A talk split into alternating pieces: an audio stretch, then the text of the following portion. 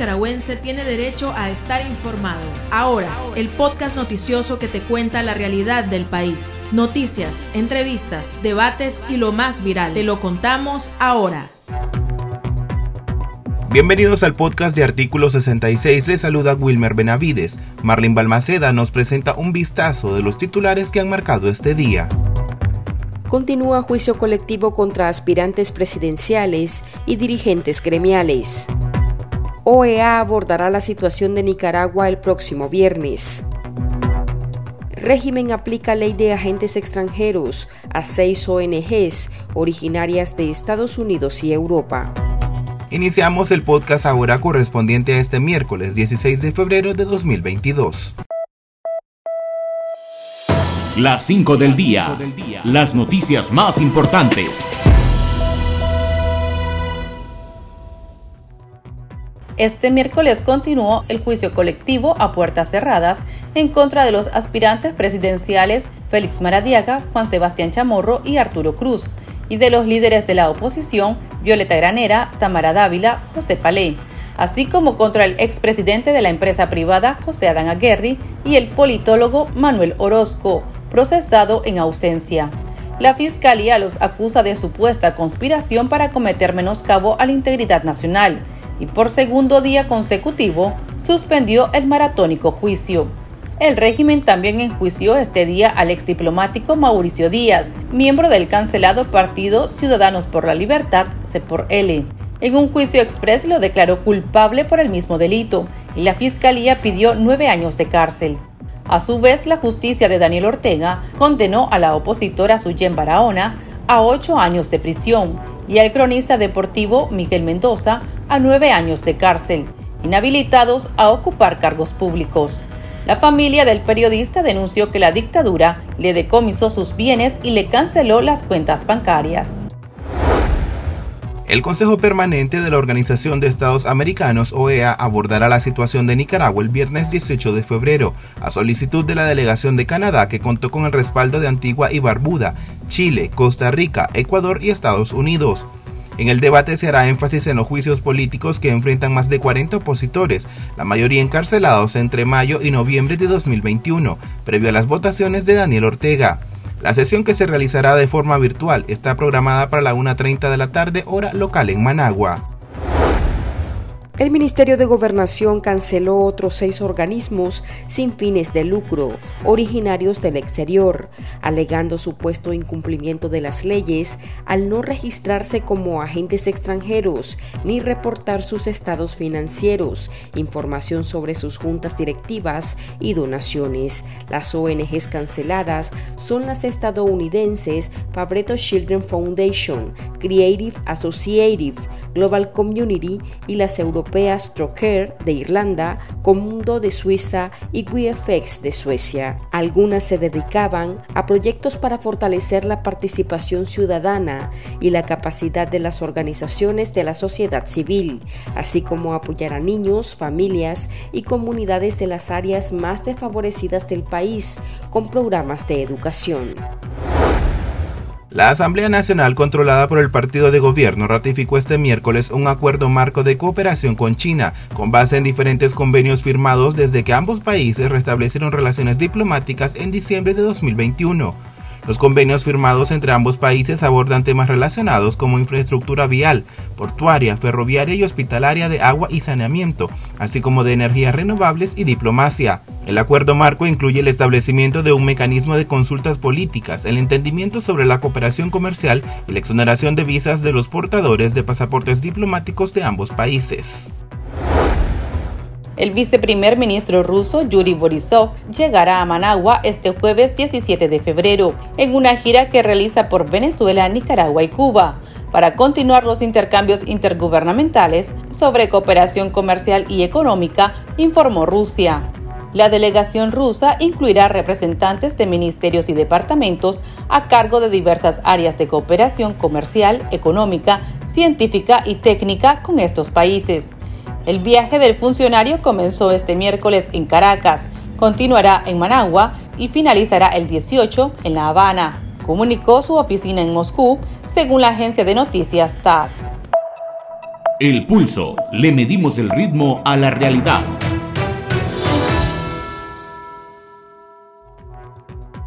La Asamblea Nacional, controlada por el partido de gobierno, y el Ministerio de Gobernación han cancelado en esta semana a otras 12 organizaciones sin fines de lucro, entre ellas feministas, de defensa de los derechos humanos y de educación para niños y jóvenes de áreas desfavorecidas del país.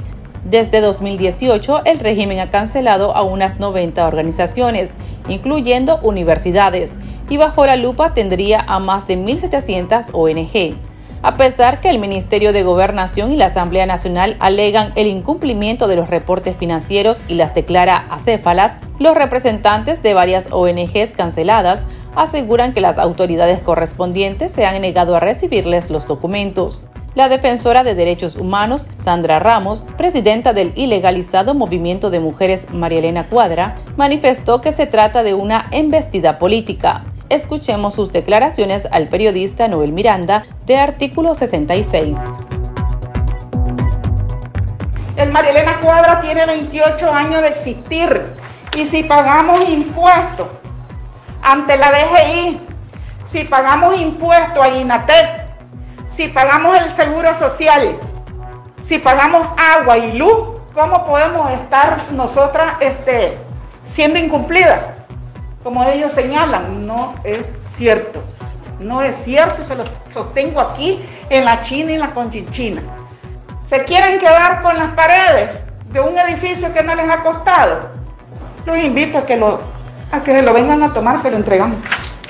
¿Cómo quedaría ahora la, la organización luego de...? La organización sigue existiendo, porque la organización no son estas paredes. La organización no es esta silla, no es este escritorio, la organización soy yo son las compañeras que trabajan aquí, son las mujeres que están en los barrios que están con nosotras, son las obreras con las que hemos trabajado durante 28 años. Esa es la organización. Aquí no hay que llorar por estas cuatro paredes. Lo que sí vamos a dejar sentado es nuestro precedente. Vamos a acudir a las instancias correspondientes para reclamar por este abusivo hecho. Lo que la ley nos dé, vamos a recurrir ante la ley. Aunque ya sabemos que va a dormir el sueño de los justos. Pero yo puedo demandar a un nuevo gobierno de que resirza lo que este hizo. Punto. Este es un nuevo ataque en contra de las mujeres. Este es el saludo de los machos de la Asamblea Nacional y de la machista del Ministerio de Gobernación contra el Día Internacional de las Mujeres. Así están saludando el Día Internacional de las Mujeres, eh, cerrando una, una organización donde vienen mujeres pobres bajos recursos económicos que no tienen con qué pagar un abogado y estas son las mujeres del llamado pueblo presidente. El miedo nos vuelve cobardes y aquí las mujeres nicaragüenses tenemos mucha dignidad y muchos huevos para salir hacia adelante. Si hay mujeres solas, jefas de hogar, madres de familia, que sacan a cuatro, cinco, seis chavalos palmeando tortillas, ¿cuál miedo? Aquí no hay miedo. ¿Cómo afecta esta situación al país? Y qué busca el régimen con esta maniobra. Conversamos al respecto con el abogado Braulio Abarca, miembro del colectivo de derechos humanos Nicaragua Nunca Más.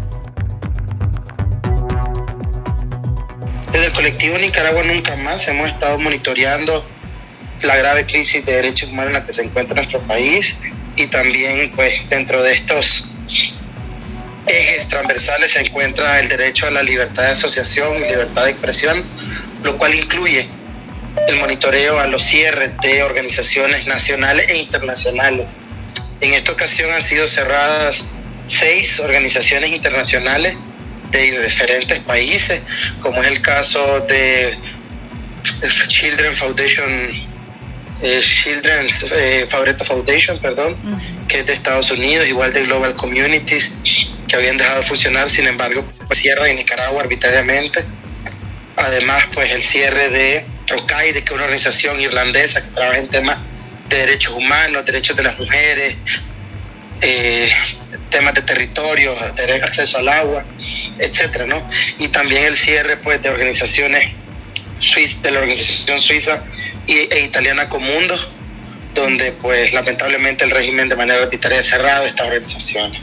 se unen a las 92 actualmente, 92 organizaciones cerradas y también recalcar 12 universidades cerradas en Nicaragua, lo cual evidencia pues la, la falta de independencia de la Asamblea, lo que evidencia también el irrespeto a los derechos humanos, a las libertades fundamentales de la población. Y pues desde el colectivo Nicaragua Nunca Más, evidentemente condenamos enérgicamente estas graves violaciones a la libertad de asociación, libertad de, expresión y libertad de manifestación. Eh, bueno, como usted mencionaba, abogado, muchas relacionadas para, en esta eh, defensa de los derechos humanos, organizaciones feministas, incluso pues este, la Fundación Fabreto, que eh, ha ayudado a unos 40 mil niños en nuestro país. ¿Cómo afecta toda esta situación, la cancelación de estas asociaciones y fundaciones a la población nicaragüense? recalcar que la mayoría de estas organizaciones, o todas ellas, trabajaban en temas de derechos humanos, también derechos de la niñez, derechos de las mujeres, el, derecho a vivir libre de violencia, derecho a elegir, y que han sido cerradas y esto representa un, un doble prejuicio. En primer lugar, afectan a las miles y miles de personas, como en el caso de la Fundación Fabreto, que vimos como en lugares como San José de Cumap, por ejemplo, la gente decía, todos somos Fabreto, que más de 40 mil niños han sido beneficiados, como bien decís. Y no solo esto, también afecta el derecho laboral de quienes, la, de quienes trabajaban en estas organizaciones, en estas asociaciones sin fines de lucro, en estas organizaciones incluso donantes, pues, que han sido cerrados a nivel eh, en Nicaragua, pues, que son a nivel internacional, como era Diaconía, como era OFA, por ejemplo, o como era el NDI, o la NET también que fueron cerradas en Nicaragua pues recientemente, pues hace un par de meses. Esto afecta no solamente el desarrollo sostenible de la población, sino que también afecta el tema de eh, la libertad de asociación, como te decía, empeora aún más la dictadura en nuestro país, el tema de que Nicaragua ni siquiera tiene acceso a, a poder tener, digámoslo así, una educación de calidad y esto viene a disminuir, viene en detrimento de los derechos de, de las mujeres y de las poblaciones vulnerabilizadas en nuestro país. Consultamos a nuestros lectores si consideran que estas cancelaciones perjudican a la población nicaragüense. Escuchemos sus opiniones enviadas a nuestro WhatsApp. El chat. Abrimos los micrófonos a nuestros oyentes. Claro que perjudica porque esta es una confiscación y una vez que ellos confiscan, pasan a manos de ellos y ellos después adoctrinan a gusto y antojo a los integrantes de determinada ONG, ¿verdad? Y si no les gusta, pues esas personas son expulsadas y ya no son beneficiadas. Entonces, de hecho que sí afecta, porque no hay libertad de expresión. Están diablados estos dictadores con todo lo que huele a, ONG. Ellos la formaron, como ellos la formaron en los 90, ahora ellos la quitan o la dejaron entrar. Eh, fue un, trabajo que hicieron para fortalecerse, como ahora le dan la espalda, están pagando el, como bien, mal paga el diablo al quien bien le sirve y esto se veía de la flojera que la, disculpen la palabra, la, la, poca solidez que hay en la oposición, una oposición más bien ambiciosa a poderes y no a, a, derrotar esta dictadura. Efectivamente, esas medidas que él está tomando el dictador Suelo va a afectar a, a Nicaragua y a él mismo, porque esta gente que ahorita está siendo beneficiada por esa ONG, el día de mañana van a, reclamarle al gobierno su mala situación. Entonces ahí es cierto que el pueblo se va a levantar. O sea que esa ilegalizar la ONG más bien va a ser una especie de boomerang y por lo cual va a afectar al gobierno. Ahí lo que Ortega está haciendo es dañando a la población de Nicaragua, dañando a los, más vulnerables porque en todas las ONG que Ortega ha cancelado, ahí hay beneficios para las mujeres desprotegidas, hay beneficios para los niños, para adultos mayores, desprotegidos también por, por Daniel Ortega. Entonces, ¿qué gana? ¿Qué gana con cancelar esa personería jurídica? Lo único que gana es más aislamiento, las personas que antes obtenían beneficios ahora se ven afectadas. Esa es una manera de que Ortega no, no tiene la voluntad política para resolverlo en Nicaragua. ¿Qué busca el régimen? ¿Qué podría buscar con la ilegalización de, de tantas ONG? En primer lugar, ya empeorar el estado de terror hay un, hay un terrorismo de Estado prácticamente. En efecto, en la práctica hay un terrorismo de Estado en el cual está adoctrinando completamente a la población, a los jóvenes, está en busca de una cubanización en la cual Nicaragua pues no tenga otra forma de sobrevivir o no tenga algún medio de poder documentarse o de poder educarse, sino que sea a través de la educación manipulada que tiene el gobierno actualmente, la dictadura Nilo Ortega y Rosario Murillo. Y también busca el tema económico, es decir, al cerrar estas, estas organizaciones observamos que además del cierre hay una confiscación, hay una expropiación y hay un robo hacia las organizaciones internacionales, a las organizaciones nacionales, asociaciones sin fines de lucro, que por años históricamente han acuñado bienes eh, materiales o bienes inmateriales, han acumulado también bienes muebles e inmuebles, como por ejemplo en el caso de eh, las mujeres de Matagalpa, pues cuando fueron cerradas, que tenían pues, diferentes propiedades, o como la Fundación del Río, por ejemplo, que tenían varias propiedades que fueron decomisadas arbitrariamente por el gobierno, o como el cierre del CENIT, que fueron decomisadas sus propiedades prácticamente donde han puesto, como en el caso de 100% Noticias, que han puesto de una burla prácticamente hacia, el medio, hacia los medios de comunicación, han establecido o casas maternas o han establecido centros de salud, los cuales ni siquiera tienen un uso adecuado, ¿verdad? Entonces vemos cómo el gobierno trata de aprovecharse de los bienes, de confiscar absolutamente todo lo que puede y quitar lo único la única forma en las cuales en Nicaragua se pudiera la población informar, en la forma en que las, y los nicaragüenses pudieran tener acceso a información, a talleres de formación, a campañas de sensibilización, entre otros temas. ¿Hay un cálculo, abogado, de cuánto podría ser estos activos que han confiscado, cuántos millones en, en bienes? Definitivamente es un dato incalculable, ya que puede haber superar los miles de millones de, dólares debido a que no solamente confiscan las propiedades, sino que también los activos fijos, el tema de las, de las edificaciones, de los equipos, de todo lo que tiene que ver con andamiaje organizativo.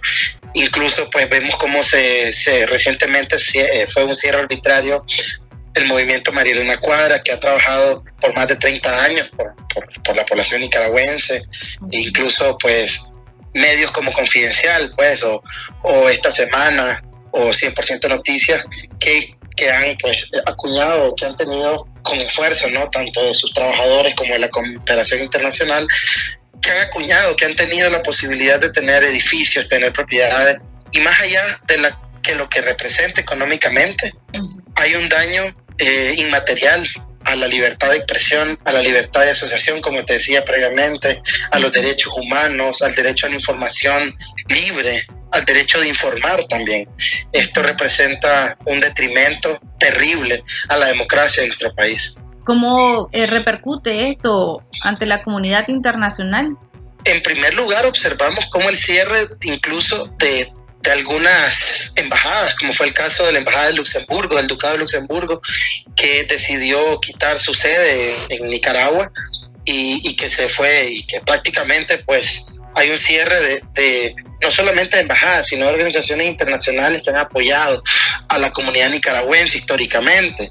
¿Y cómo reacciona la comunidad internacional? Bueno, observamos que, que la comunidad internacional ha ejercido diferentes formas de presión, ya sea a través de sanciones, de llamados urgentes de la comunidad internacional a Nicaragua, el tema de la exigencia de la liberación de las presas y los presos políticos, más de 170 personas presas políticas, más de 355 personas asesinadas en el contexto originado en abril de 2018, observamos que más de 5.000 personas que a lo largo de estos cuatro años han sido detenidas y han sido víctimas de tratos crueles, inhumanos, degradantes, tortura y que han violentado también las convenciones internacionales, el Corpus Juris Internacional en temas de derechos humanos que ha ratificado nuestro país.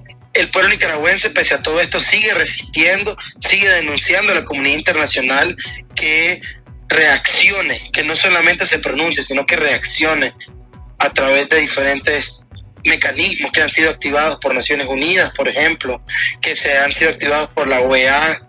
Vemos que próximamente habrá una sesión en la OEA sobre Nicaragua y hay que estar la expectativa, ¿no? También qué sucederá, pues. Bueno, muchas gracias, abogado, muy amable. Con mucho gusto. Para estar al tanto del acontecer nacional y conocer las voces calificadas sobre la realidad nacional, ahora el podcast informativo sobre Nicaragua.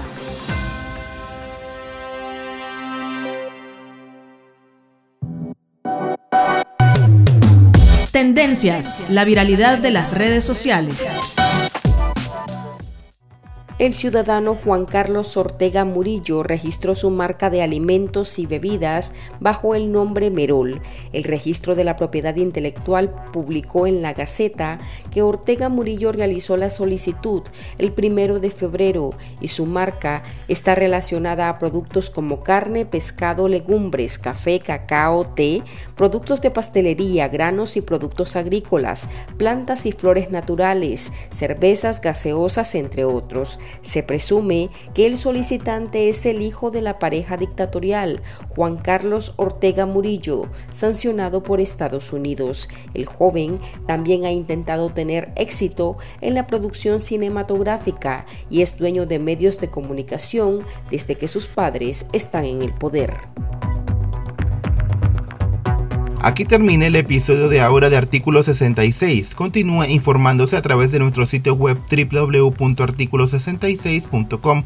Síganos en nuestras redes sociales, nos encuentra en Facebook, Twitter e Instagram y suscríbase a nuestro canal de videos en YouTube. Hasta la próxima. La información veraz y de primera mano está ahora. No te perdás el podcast noticioso que te cuenta la realidad del país. Compartí y pasa la voz.